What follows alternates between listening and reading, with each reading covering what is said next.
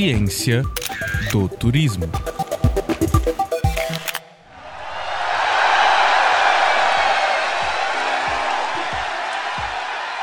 Dizem que futebol não se discute, mas e o uso dos estádios? Pensando nesses equipamentos como espaços de lazer e turismo além das partidas de futebol, programa de hoje discute o uso dos estádios como atrativos para ampliação das atividades e visitação de torcedores e outros públicos. E no país do futebol, esse jogo não pode ser um a um. O desafio é gerar receitas suficientes para cobrir os custos de construção e manutenção dos estádios, buscando alternativas de renda nesses espaços, não apenas com a venda de ingressos, publicidade e locação para shows e convenções, mas com outras práticas de lazer e de turismo.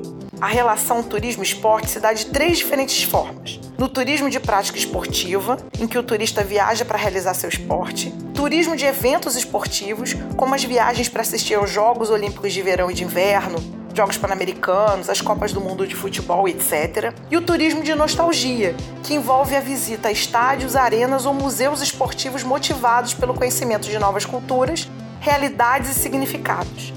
Na Europa, renomados estádios oferecem experiências turísticas com atividades histórico-culturais e exposições permanentes para a divulgação do seu acervo, como estratégia de manutenção e visibilidade desses espaços. Assim, amplia o uso fora da temporada de competições esportivas, tanto pela população do entorno quanto por turistas nacionais e internacionais, além de gerar mais renda.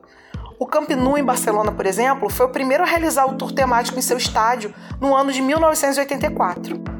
Visitas guiadas pelos estádios, aos vestiários, aos diferentes setores e ao gramado fazem parte desses roteiros turísticos, mas pode ir além do campo, por todo o complexo de instalações para o público, como o Estádio da Luz em Lisboa, que oferece a entrada do Museu Cosme Damião.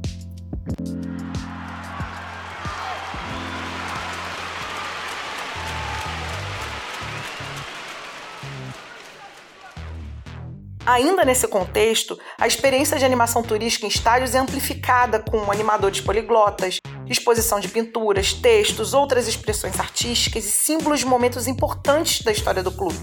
Prática de atividades físico-esportivas, uso de aplicativos interativos com visitantes, marketing por meio de fotos com jogadores e sua interface com as redes do clube, entre outras possibilidades.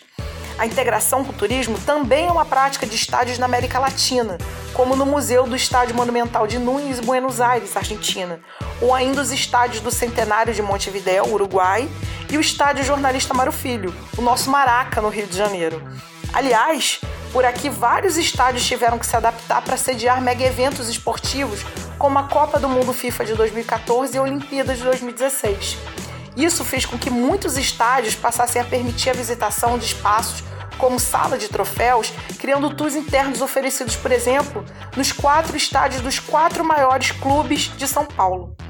Também na capital paulista está uma das principais iniciativas do patrimônio esportivo cultural do país, o Museu do Futebol, que contempla ainda o Centro de Referência do Futebol Brasileiro, área dedicada à pesquisa, fomento e gestão de coleções, memórias e acervos ligados ao futebol.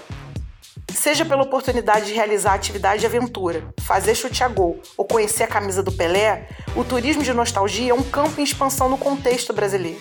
Mais que um clube, pelo turismo de nostalgia, os times apresentam as conquistas históricas de seu futebol, da região, do país e de diferentes aspectos da cultura local relacionados aos esportes, podendo refletir a identidade de uma nação, por exemplo, ao reproduzir as cores da bandeira no uniforme.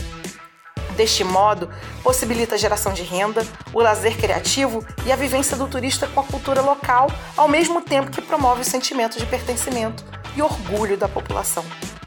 Eu sou Milena Manhães Rodrigues, doutorando em turismo pela Escola de Artes, Ciências e Humanidades da USP. Confira outros episódios do boletim A Ciência do Turismo em jornal.usp.br e nos demais agregadores de podcast.